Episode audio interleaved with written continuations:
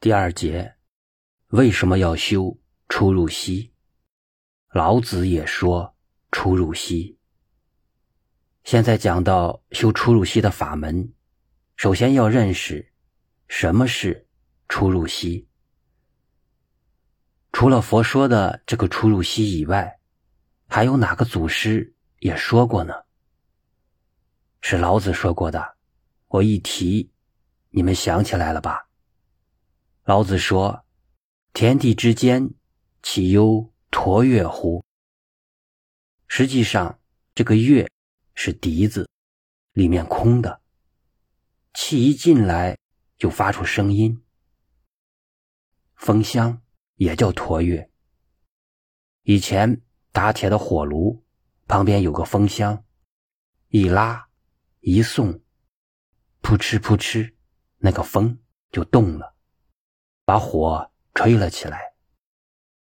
老子告诉我们，整个的宇宙空间及生命是一生一灭、一来一去的呼吸关系。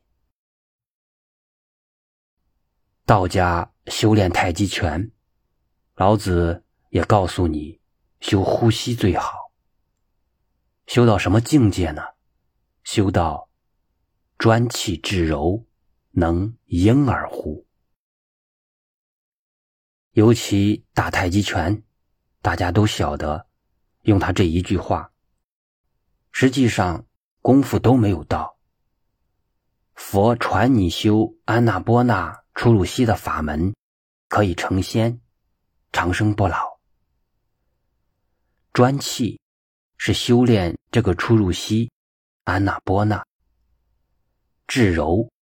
是把这一身的细胞、骨头，通通都变成非常的柔软。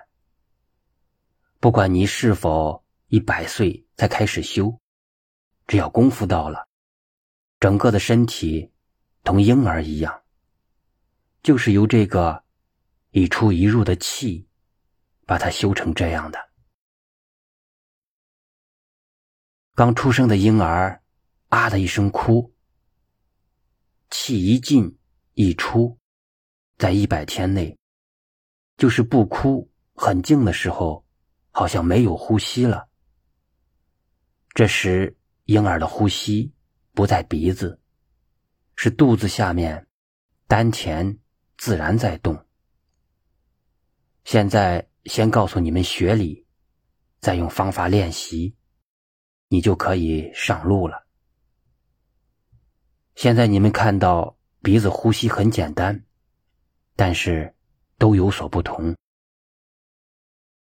学过瑜伽，学过密宗，学过禅，呼吸都有不同。左边的气和右边的气又不同。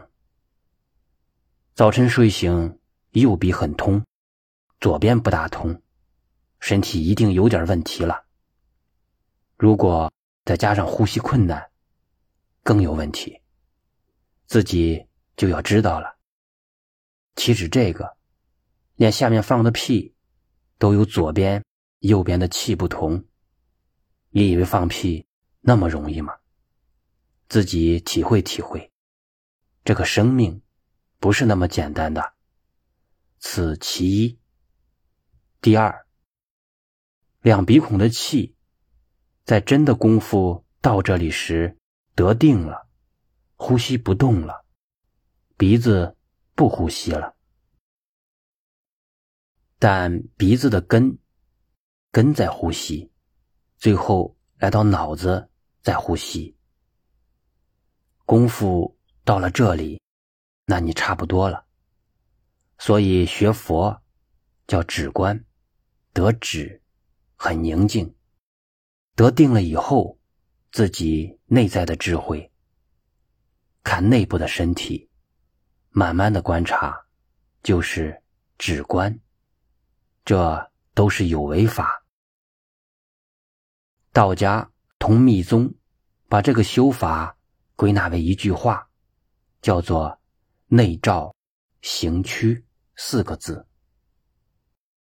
所以中国修神仙的丹经。参同契，也提到了内照行区。当时佛经还没有传过来，中国已经有了这种说法。